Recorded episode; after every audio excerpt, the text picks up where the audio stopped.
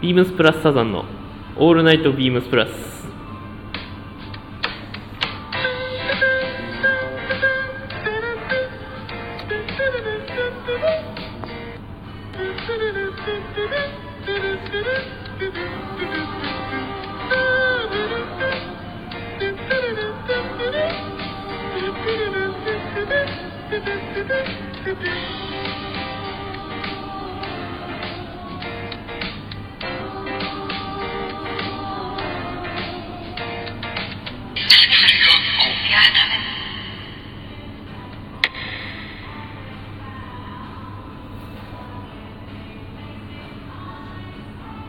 番組は変わっていくスタイル変わらないサウンド All Night BEAMS PLUS supported by Shure 音声配信を気軽にもっと楽しくスタンド FM 以上各社のご協力で BEAMS PLUS のラジオ局プラジオがお送りします。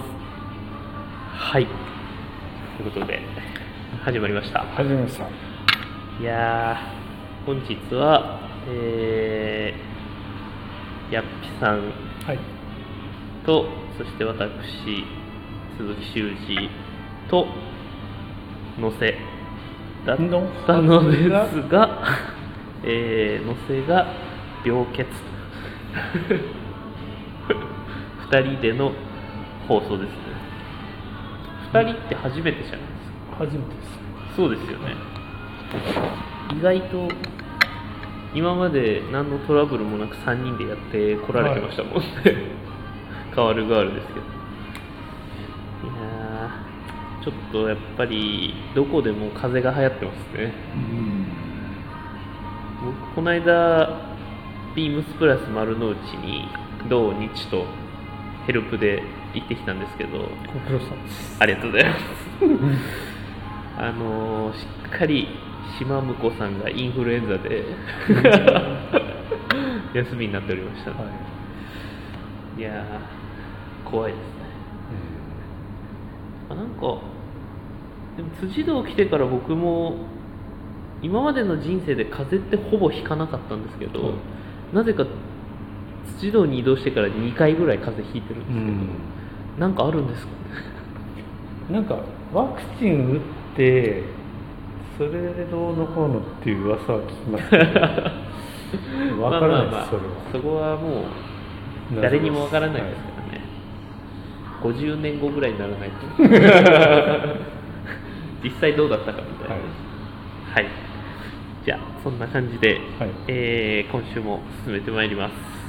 じゃあ早速コーナーではい、今週のヤッピはい、よろしくお願いします。お願いします。えっ、と今週は。まあクリスマスはい。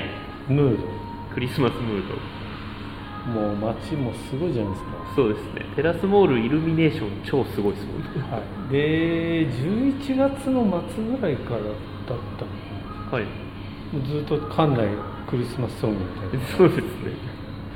今も多分この音。結構。普段聞くことがない人が、はいはいはいはい。こういうところに来た時にはめちゃめちゃテンション上がると思うんですけど毎日聞いてると っていうのがあるんですよ そうですね、はい。もうちょっとまあ洗脳されそうになります。もんねまあ とはいえやっぱり年に一度。はい。そこでちょっとクリスマスっぽい、まあ、普段よりちょっと綺麗な格好したいなっていうふうにはい。思うじゃないですか、はい。思います。でかつジャケットだったり セットアップの実売もは多く見受けられるという。ところで最近あのー若手のアルバイトスタッフに対して、はい。そのジャケットの直しとかパンツの直しとかやってくださってますよね、えー、とそういったことの、まあ、お直し勉強会的おな直し勉強会とかをはい。開催した関係もあって、ちょっとスーツを着てきたんですけども。それで来てきたんですね。でなんかみんなが「えっ?」ってなんかびっくりして。いやそういやそりゃそうですよ。その「どうしたんですか?」ってすごい言われて。だって川島さんって言ったらもうここ最近はもうウェアハウスのスウェットかまあ、あのピルグリムのスウェットにウェアハウスのデニムないしあの軍パンサージュ・デクレのミリタリーパンツっていうスタイルでも僕らの脳には 脳裏に？脳にもう焼き 焼き付いてる。インプットされてる。インプットされてる。それが朝出勤したらジャケット着てる川島さんいるっつって、えみんなそれだけで結構。そうですねなんかまあ驚く人もいるし、はい。笑う人もいる。し なんか褒めてくれる人もいるし。笑う人失礼なやつだなって言おうと思ったんですけど僕もちょっと笑っちゃいましそのリアクションが見てて楽しい それもあって最近来てます。たそうです、はい、ただやっぱりこう館内ちょっとまあ暑かったりする。ああまあまあまあ室内ですからはい。ね、まあツイードとかはちょっと暑いかな。と まあ着て今日着てらっしゃるそのプラスのそうですね。ダブルのブレザーぐらいのウェイト。そうですね。いやでも本当にみんなあの若手の子たちかっこいいって言ってますよ。不思議ですね。はい。川島さん。スーツも着こなせるんだやっぱりみたいな。その印象がないんでしょうね。イメージができないんでしょうね。僕はもうまあさすがに見たことはあるんで川島さんが本気でスーツ着てきたらめっちゃかっこいいっつうのは知ってる。みんなもうえっみたいな僕もでもまあ朝見た時ちょっと笑っちゃいましたけど。そうですね。まあでもたまには新鮮でいいなと思いましそうですね、はい。クリスマスですしたね。なんで今多分普段ラジオ聞いてる方でも、はい。や、まあ、お仕事の時のはい。スーツっていうのはあるかもしれないですけどはい。休日になんかブレザーだったり、はい。ジャケットとかっていうのを着るとまた違った楽しさがあるんじゃないかなと思います、ぜひ試してみてくだ確かにこれが今週のヤッピー、はい。ジャケットスタイルということで。はい。なんかじゃあいつもだったら、まあなんかその辺座り込んだりするんですけど ジャケットととかセットアップだと その辺座りまあ込んだりする、ちょっとなんか座る椅子とかもなんか汚れてないから気にしちゃったり。いつもよりやっぱりシャキッと。はい。振る舞いがね変わってくる。そうですね、しかもなんて言ったらいいんですかね。やっぱ面白いもんでやっぱちゃんとして見えるじゃないですか。ジャケット着てる方が人って。不思議ですよ。別に何をうん、中身は変わってないんですけど、はい。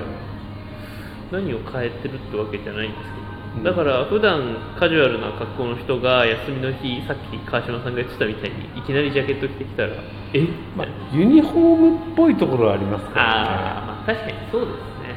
だって警備員がこう前から歩いてきてあ警備員だうん。なるんです、その人が私服で普通にスウェットにジーパンだったら、はい。ただ普通のおじさんですよはい。ね、あおじさんだと思う。警備員だと思う。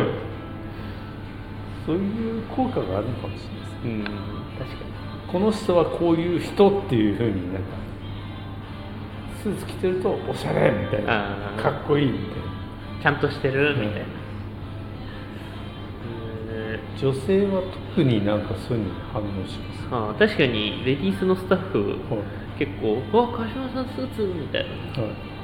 スーツ萌えしてました。ね今そういうのがあるみたいですね いや私も、はい。あそうなんですよ。この話を今週のヤッピされるってところで、はい。まあ、自分もあんまり辻堂来てからそこまでタイドアップだったりジャケットみたいなのそこまで着ないんです。はい。着てないんですけど、この間やっぱ丸の内行くっていうので久々に。久々に。さすがになんかちょっと丸の内っぽい格好しなきゃ。はい。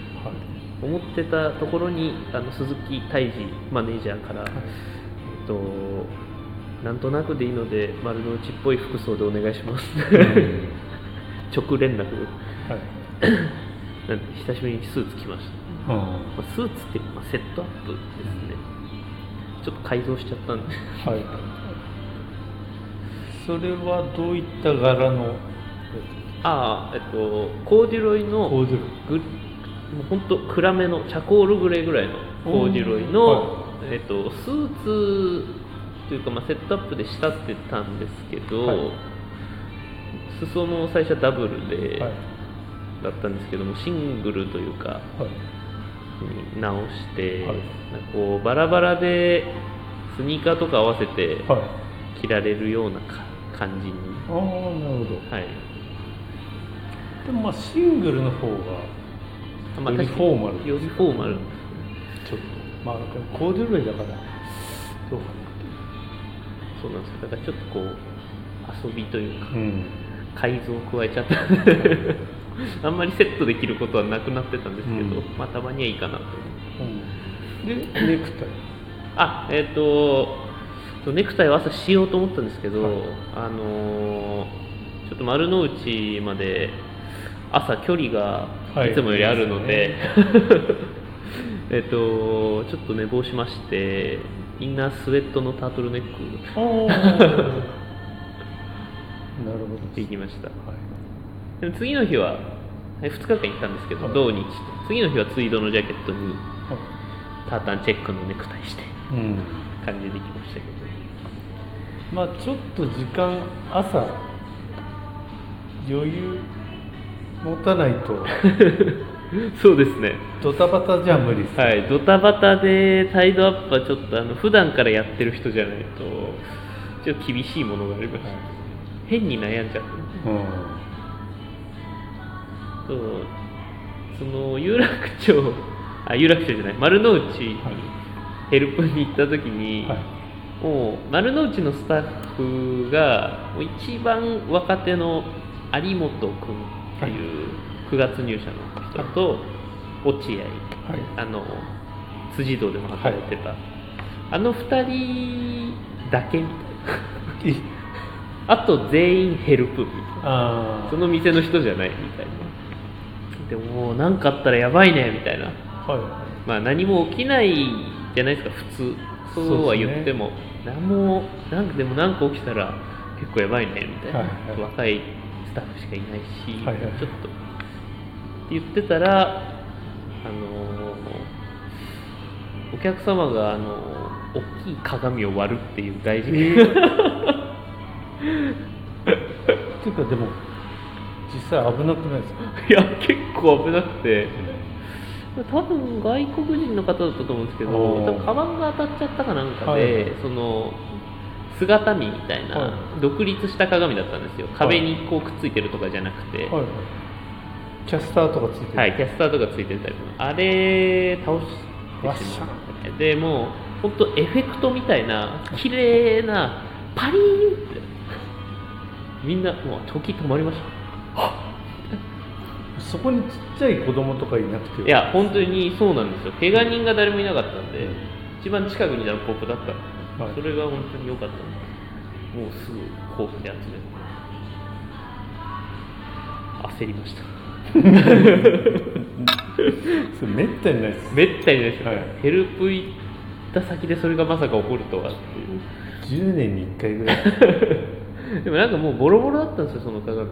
えー。結構グラグラだなって思ってて、はで倒れたんで、い、危ないですね。はい、まあいい。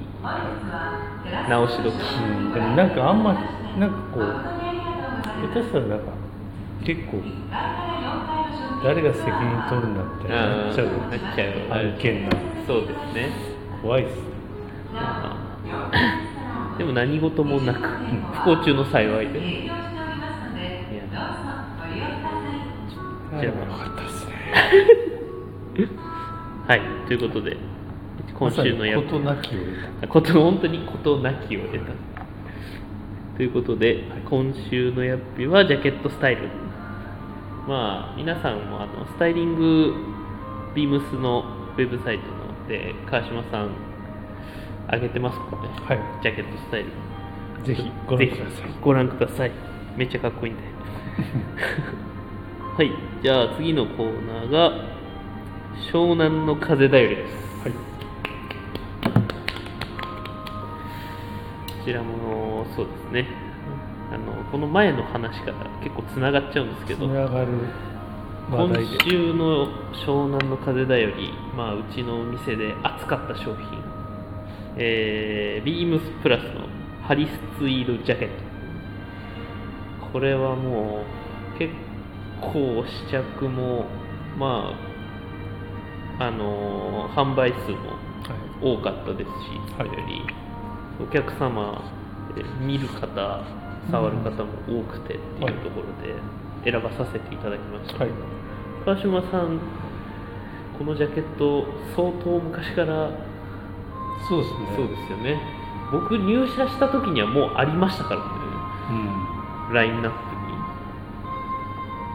どんぐらい前からあります？川島さんが BTS ができて、プラス渋谷、はい、次の年ぐらいとかにはあったような気がし形もその時と変わってないですか？ほぼ同じような感じですか？あんまり変わってないと思います。ええで15年ぐらいはそうですね。あの感じってことですか、はい。すごいですね。でまだあんなに普通に売れてくってとんでもないですね。うん、うん、そう。で僕もその土日丸の内行ってたってさっき言ったじゃないですか、はい。そこでご案内する機会があって、まあ、正直その今年のこの12月、はい。あのハリス・ツイードのジャケットで十分。まあアウターですよ。ね、はい。もうアウターであれで着て、うん。まあ、中にニットとか着とけば、うん。まあ、建物の中入ったらあのジャケット脱いで外ではあのジャケットで十分ぐらいのは感じだよねって言われて、いはいまあ、確かにそうだなと思って、うん、あれ結構あったかいじゃないですか。ハリス・ツイードのジャケッそうですね、まあで中にタートル着て、トうん。なんか上にキルティングかバブアーみたいなばの着てみ薄いやつたいな、はい。1枚羽織れば。そうなんですよ。だからまあ確かになと思って。これ1枚着とけば結構。まあ風はちょっとあのジャケット通っちゃいますけど、うん。だからまあバブアーとか薄いキルティング1枚着とけば全然大丈夫ですよそうですね。ああいうウェイトのもの川島さん着ますか？ツイードのああいう厚手のジャケットとか。なんか前持ってたような気がする。持ってたような気がするベストは買いましたね。ああこのハリス・ツイードの、はへえ意外ですね。どう着てたんですか？いやなんかシャツにそれ一丁で着て。ああもうベスト一丁でそのスタイル僕長谷部さんがすごいはい。イメージ強いです。まあ結構何人かやってました。あそうなんですね、なんか長谷部さんがあのハリス・ツイードのベスト着てデニム着てっていうスタイルめちゃくちゃ僕78年前とかですけど、ん。長谷部さんがまだ原宿の店長やってた時、結構冬そのスタイルだった気がするんですけどうん。あれ結構なんかタートルにあれとか。ああまああれで前開けてたり背中もツイードの生地ですもんね、はい。普通のベストというか、まあ、ああいうジレみたいなのって、はい。後ろテロテロ。テロテロの生地で、まあ本当ジャケットのインナー用みたいな作りですもんね、でもあれ最近そんなでもないですよ。やっぱりジャケットの方が。まあ、確かに圧倒的にジャケットですよね、はい。ベストも買うって人ほとんどいないですよね、うんでも着てる人あんまり見ないけど。あれ後ろがそのあれであることでのメリットは1枚で着れるんですけど、はい。重ねると熱いんですよ。背中が熱くなっちゃうってことですね。2枚になっちゃうんで。確かに。ハリスツイート2枚になってるってことですね、はい。そっかそっか。確かに。もうでも好きな人だったらなんか2枚で着そうですけど、はい、でもこの間そのハリスのコートの下にあのハリスのジャケットを着たいって言って パンパンです。さすがにパンパンです。まあでもそのまま買ってかれたんですはい。だからサイズとかでちょっとそうですね。パンパンにならないように。いや多分この下には着ない方がいいんじゃないですかね。ああ気に入っていただいて両方買っても、まあ、合わせて着るのはちょっとちょっともしかしたらパンパンかな。パンパンかな。ってで僕あのコートは持ってるんですけど。はい。あれ本当あったかい。うん。本当に風入ってこないんですよ。サイトスフィルムずっ斉藤さんと着てますねあれ。56年。サイズは M ですか？いやもう僕あれ XL で買って袖袖をはい詰めました。なんかあまあ結構買ったのが渋谷店にいた時なので、はなんかちょっとそういうなんていうんですかちょっとゆったりした格好というか、うん。もっとあのまあでもまあ、そういうのの上から着れるようにというかそうですね。はい、デカめのスウェットとか着てても上から着られるようにちょっと大きめに買ったんですよ、はい。そういう需要もありますね。あ割とストリートっぽい中とパンツでスニーカーであれをガバッと。ガバッと着るああそれもかっこいいですよね。ってなってくるとあれ結構ジャストめなフィッティングですもんそうですね。あまり身長高かったりするとそんなにゆゆるくは着れないですもんね。あれ XL でも結構ジャストで着るって感じですもん。いやーハリス・ツイード永遠ですねそうですね。かあんまりそのブランド力が落ちないんですよね。はああいうのって何年かしたらやっぱちょっと古くなったりい、するもんじゃないですか、ね、流行り廃りというか。けどやっぱり1年であのシーズンだけなんでああそのそれ以外の時忘れてるんですよ存在をあれ見たクリらスマスのケーキみたいな 一年中出されたら飽きるけど、はい。寒くなったら現れるからあみたいな。そうなんです。急にドキッてなってドキッて。なるそのそれそうですね確かに。はい、やっぱハリスだよねとか。コーデュロイだよねやっぱこの季節来たね的な感じですか冷やし中華。み冷やし中華って季節もの。たいなはい。はい。ハリスツイードがあともう一個そうだ。エンジニアードガーメンツのはい。G8 ジャケット。これはあのちょっとオンラインショップには載ってないんですけど僕探したんですけど。にもかかわらず。にもかかわらず店頭から早々に姿を消してしまった。早かったですね。早かったですね割とキルティングでまあ冬用って感じなんですけどやっぱり出るもんですね。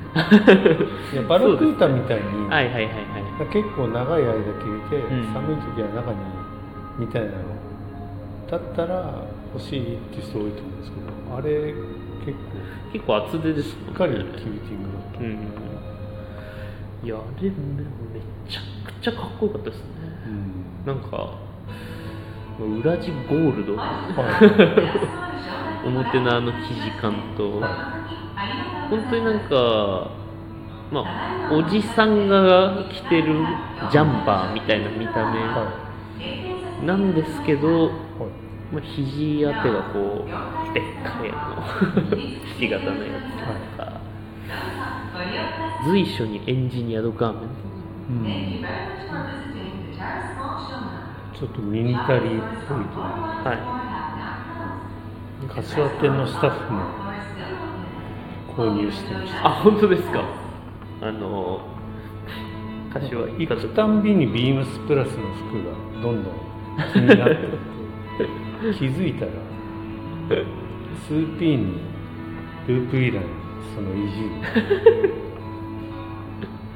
すごい。めちゃくちゃ染まってってますね展開してないんですよ。わざわざ取り寄せてせ買ってるってことですね、そのスタッフの方。えこう若い人ですか？男の子。まあでも割と20代後半ぐらい。ああすごいなで川島さんの影響も多少あるんですか？ちょっ 事故が、と事故が起きましたまあ、影響というかまあ相談はされるんですよ。どう思います？ああ相談をされる、はい。いやーいいねみたいああいやなでも好きなように来た方がいいって。うん。あんまり縛られる結構なんかストリート系の方が割とちょっと硬派な感じのこういうアイテムがあ好きな人が多いんでサイズ感違えれば結局同じだったりするじうんそうですね。なんで結構ハマりやすいのか着こなし次第みたいなところで。なあの G8 ジャケットもそういう人が大きめに着てもいいですし、はい。もうほんとクラシックにぴったり着てもいいですし。はい、なんか今回サイズもそんなにめちゃめちゃ大きかったってわけじゃない。ああ確かにそうですね、はい。最近のエンジニアの画面って本当に大きいですもんね、は僕で XS とかまあものによっては。ものによってはあるんでまあ大体 S 買いますけど XS で全然いいなっていう、うん。結構あるんでこれ僕よりちっちゃい人 XS でもでかいじゃんやっぱアメリカンサイズのまんまだからってことなんですね。そういうことなんですかね。やっぱまあ日本の市場だけじゃないってことですよね、ピルグリムのあのはい。イージーベッチュも大きいですよね。そうですね。あれも相当大きいですもんね。ピルグリムのイージーベッチあれそうですね。あであの遠方からはい。あのお客さんがわざわざはい。辻堂まで来ていただいて、はい。お買い上げいただいたんですよジャケッあエンジニアの画面ですトはい。ああピルグリム。の、はい。へえっていうのもやっぱり渋谷かここ辻堂かオンラインしかないからって。うんでなんか鵠沼かなんかにあるラーメン屋さんはい。に行って来たんだよねって この湘南一帯を楽しんで。はい。遠方ってどの辺ですか？いやちょっと忘れちゃいました、はい、でも結構遠いなと思いましご遠くから来て、た、はい、でも結構いらっしゃいますよね。しょっちゅういらっしゃる方で実は静岡から来てると。かああまあ。あとは埼玉とかから来たりはいらっしゃってたりとか、意外とそうなんです、まあ、静岡は分かりますけどね。こっちなんか東京に向かっていく途中にあるって感じじゃないですか、はいはいこの湘南エリアが。ちょっと寄り道すればって感じで。埼玉からこっちに来る。うん。な海を求めてくる？いやいや多分いろいろある。いろいろある。うんいろいろある。あとなんか、あすいません。まあ、千葉の方からあへえました。テラスモール。までわざわテテラスモールのアプリ取ってもらって、ざはい。そしたらでも俺もうめったに来ないんですよって言ってて、はい。い、やーでも年1年に1回またご利用いただければポイントつくんだよみたいな。あ千葉なんで。あ千葉ですか？僕もしょっちゅう千葉行ってるんですよ。月末にいるんでぜひ来てくださいあ、まあ、川島さん今月1で千葉までそうですね。接客指導に出向かれてる、なかなかでも普通の人で月1で千葉からこっち来てる人いない。ですよからはないです。ねサーフィン好きな人でももし千葉に住んでたらだって千葉でやりますよね。神奈川の人が千葉行ってサーフィンしないですもんねあんまり。車だったらああまあまあ確かにそうかもしれないですね。はいということで、ハリスツイードジャケットと G8 ジャケット。は一応ハリスツイードの方はあの URL を載せておきますはい。はい、でとうとうウィークリーテーマにいはい。入ります、はい。えー2023冬の歌、うん。えー2023年版冬メロプレイリスト。丸の内移転で節目の年でもありましたのでイルミネーションを見ながら聴きたい曲をテーマに皆様のリクエストを募集しますいやー難しいですね、はい、これはもうちょっと川島さんに語っていただいた方が。僕の音楽知識だとちょっともう。でもなんかベタにクリスマスソングっていうのを外して、これなんか冬のイルミネーションに合うよねみたいなのもあると思うんですよ。なんかそのベタベタなクリスマスソングじゃなくて。はちょっとムード。いムーディーな。ムーディーな。ムーディーっていうかなんていうかわかんないですけど。その人が心地よい、あーあうん。ーいやまあまず j p o p なのか洋楽なのかそれとも川島さんだったらジャズとかなのか、何にしますか？はい。一個ずついきますか？いや僕ははい。なんだかんだ言っても、まあ坂本龍一特集みたいなの前やりましたけど、はい。とはいえなんかい今聞くと、はい。急にこうなんかうーんっていうのもあるんで まああえてあんまり聞かないようにしてるってわけではないんですけどということもあってはい。毎年この時期に絶対1回は聞きたくなるよねっていうところ山下達郎のクリスマスイえー、っとまさかのもうどブど直球。ど真ん中。パン160キロぐらいのストレートでした。まあそうですね。でもめちゃくちゃいいですからね。だっていろんなアーティストをカバーとかしてて、はい。なんかいまだに語り継がれてるというかそうですね、まあ、あれ80年代なんで8910あれってなんか JR の CM かなんかはい。やってました私。80年90年2000 2010年2004年。え？え？40年？ですか？40年です。83でしょ？はい。じゃあ40周年そうです。80あれ83年の曲なんですか？はい。2023引く198340 40 です。あら。だいぶ経ちま困しったな。年取ったなあもう同時に感じちゃう、だって江戸時代だったらもう死んでますよ。もう医療の進歩、江戸時代だったら死んでます。もうそうですねもう。平均寿命40歳ぐらいですか。うん。だって90年代の時に 50s のって聞くとすげえ昔だと思ってたんですよ。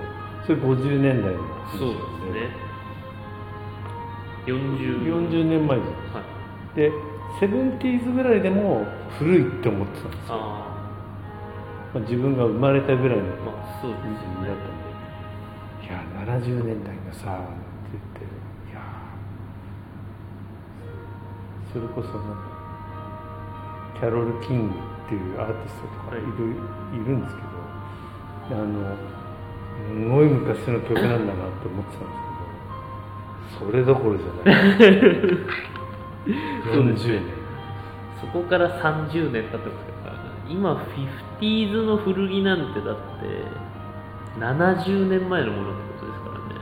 まあ 40s、30s ともなるともうあ100年近く前。もうすぐ100年ですね、はい。アンティークです。ヴィンテージ超えて。そこを考えるとまあ確かに古着の値段も上がるわな。うん。だってないわけじゃないですか。そのはい100年前のものなんて普通に見つけられないじゃないですか。そうですね。そりゃ高いよね。うん。ということで。ということでプレイリストからだいぶそれましたけど、まあ1曲目は山立です。いやまあまあもし作るんであれば。そうですねドゥンドゥンドゥンドゥンドゥンドゥンドゥンドゥンって僕はもうこれ本当にあの去年もこのテーマの時に挙げさせていただいたんですが、はい、ちょっとマライア・キャリーのシャンシャンシャンシャンで「All I Want for」あなんだっけですねまあもうここまで言えばはいもうあれですねはいあれってやっぱりイントロかかった瞬間からクリスマス。ずっと最後まで。僕的にはなんかあのハッピーさがはめっちゃこうアメリカっぽいというか、いなるほど、はい、あのこう盛大な感じというか。まあ、あれ90年代ですかね。そうですね多分。90ですよね年代ぐらいですねいやー売れたんだろうな。あれだっていまだにサビないじゃないですか。そうですね。多分どこの施設入っても流れてるんじゃないですか。まああとワムですよ。ああとワーム。そうですね。ラストクリスマス。そうですね。ちゃっちゃっちゃっちゃあれもリアルタイム。あれリアルタイムですか？あれリアルタイムワムってあれいつぐらいですか？80後半半ばぐらいだったような気がしますね。じゃあ川島さんが中学生。中学あ 本当だ。何ですか？80年前半のアーティストっていう説明が出てきたんで。もうこの頃になるときっちり83年なのか4年なのか5年なのかで あこの時これ聞いてたみたいなのすごい84年です。ラストクリスマくースくー。ワムめちゃめちゃ好きでした。あそうなんですね、はい。なんかこれはワム僕あの曲しかでもわかんないですけど聴けばわかるのかな。他に有名な曲。2人組なんですけど、はい。ファーストはちょっと不良っぽいあそうルックスっていうかレコードジャケットなんですよで2枚目がなんかちょっとポップなえー。きれいめっていうかなんかおしゃれな感じで。ちょっと売れ線に。はい。2枚目2枚目がもういまだになんかちょっとラジオとかで流れてるとはい。ちょっと嬉しい。です嬉しい。どれだ？ヤングガンズセカンドアルバムあアルバムか。はアルバムメイクイットいそうですそう。ですでもうあの2人組で1人はジョージ・マイケルっていうので、はい。結構ソロでも頑張ってたんですけあどそうなんですね。うん。この時期の アメリカのこういう、まあ、この人たちイギリスですけど、はいアメリカの配給とかなんですかレーベルがコロンビア。はい。全部コロンビアなんじゃないかってぐらいの。うんまあ 確かにその年代によって強いところそれはその頃はこうだったよねみたいなのありますね。あでももうジョージ・マイケル。はい。亡くなられちゃってそうなんです。よそうなんでショックですすねショックです、まあマイケル・ジャクソンしかり。うん。その頃はもうザ・ベストヒット USA っていうのがテレビで深夜やっててでそれで第1位誰だろうみたいな、まあ、眠いながらこう頑張って起きてるんですけど。でまたマイケルか。まだマイケルか。マイケル多いんですよ。ずっとマイケル。ずっとマイケルすごいなまあいいんですけどね。マイケル・ジャクソンはリアルタイムよりはい後になってからやっぱりいいんだなって思うようになありました。その時はまたマイケルもうちょっとなんかうんまあスリラーとかあもうバカ売れだったんで、っていう思いがあります。じゃあ1曲目は山下達郎。は2曲目ワムでいいですか？2曲目ですか？はい。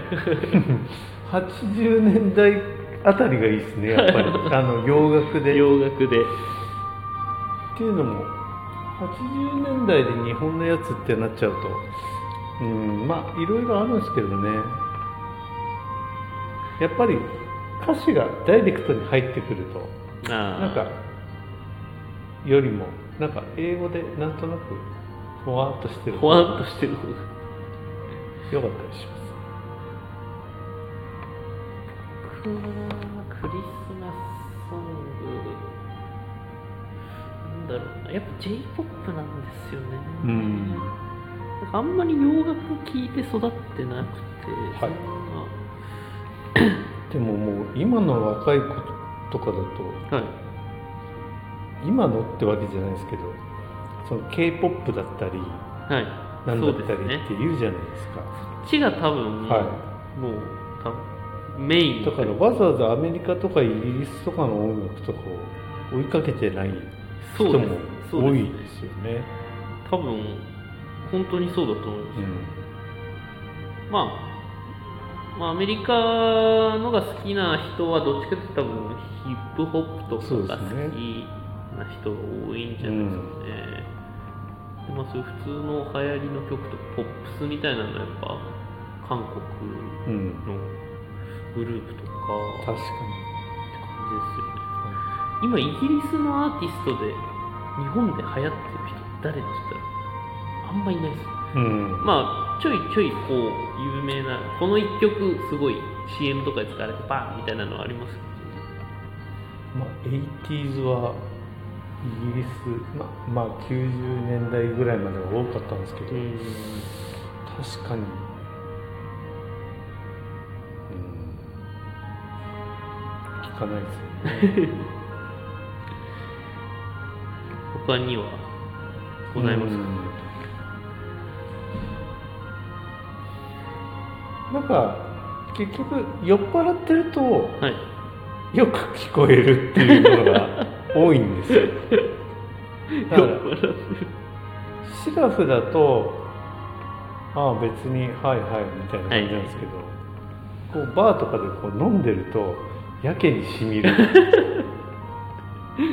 酔いも相まってはい。昔を思い出しつつそうそうそうってなる。あ恋人がサンタクロース。いやあのあれですよね。松任谷由実あれはいいですね。あれもいいですね。あれ映画があ私は好きに連れてあ私を好きに連れてって。僕でもちょっと見たことないですけど。じゃあなんか車好きの人だとそこに出てくる車がかっこいいって知ってる人多くて、あれってバブルぐらいですか？うん、バブルですそうですよ、ねはバブルだからやっぱ車とか使ってるものとか、はい。い、ちいちいいというかいちいちいい。ちい感じのやつですよね。でギタリストだったりそういうミュージシャンも超豪華アーティストをこうふんだんに使ってバンってやってるんで。まあそりゃもうやばい。です絶好調。はいの時代ですね。まあそういうもともと荒井由実っていうのもああそうですはあれですよね。作詞家作曲家い、はい、松任谷まさた正隆はい。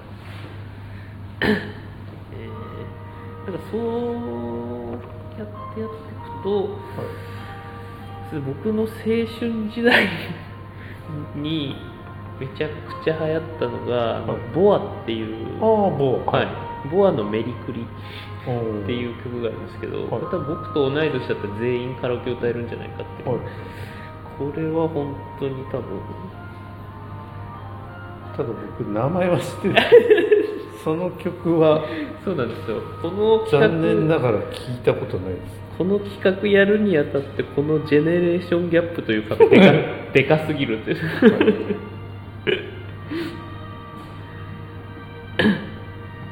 多分聞けばあこれですね多分み聞きはあ大丈夫です。でもやっぱ山下達郎とかそのユーミンのやつとか。はい。知ってますもんその僕では誰でも知ってますよね。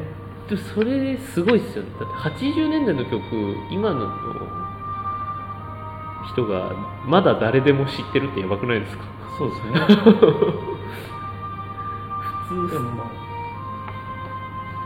それ言い出したらこうクラシック。あまあ。バッハとかベートーベンとか。確かモーツァルトとか。あこれってその100年とか余裕で超えてるわけですすね確かに。意味わかんないぐらい昔の曲ですからね、確かに。面白いもんですよね。そういうポップスでどうこうだとやっぱりビートルズとかそういうあ感じなのかーまだクラシックに比べたら歴史は浅いですからね。な、はい、あそう去年このラジオではい。ちょうどタートルを着てるっていう話から、はい。サイモンガーファンクルの話してでサイモンガーファンクルってなんでいつもタートル着てるんだろうっていうぐらいいつも着てるんですよ。そうなんですね、はい。冬のイメージがあるっていう話をしてそれを前回あの去年のこの収録の時に言ってっていうのがありました。本当だ。若い時の写真だったり若い時。ジャケットがだからタートルネックのやつが多いってことです。あともうタートル一丁とか。もうほとんど全部タートル本当だ。60年代前半って感じ。のこの後やっぱ70年代ぐらいまでその、はい。まあそういうフォーク系のこじゃれたミュージシャンみたいな人たちがシンガーソングライターみたいなうん呼ばれ方してフォークからポップスみたいにどんどんこうジャズとかの要素も入っていってみたいな時代があるんですけど大体タートルなんですよ。寒いからなんですよね多分。そういうことなんですはい。やっぱ外とかでやったりってことですうーん多分暖房とかがあんまり今より。あシンプルに。はい。なのかな。でタートそうだそうだ。急に思い出した。ル去年も同じ話して。同じ話して。るこれ来年も同じ話してたらめっちゃ面白いですけどね。さすがに、ちょうどタートル着てて。つっては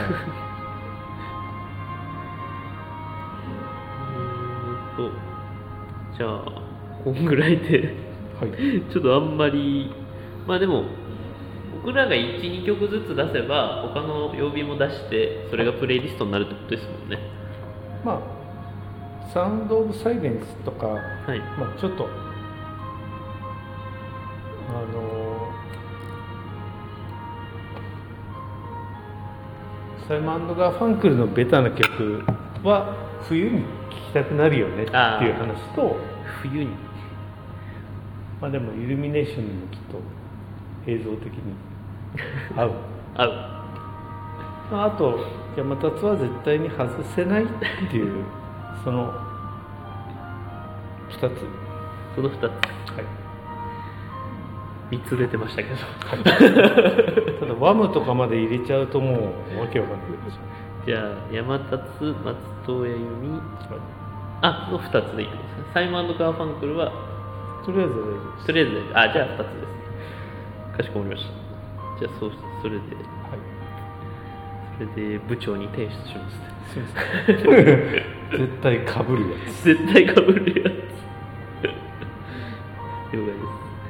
はいじゃあもう今日はこの辺では終わりたいと思います、えー、ぜひレターを送るというページからお便りをよろしくお願いします。いお願いします。待ってます。待ってます。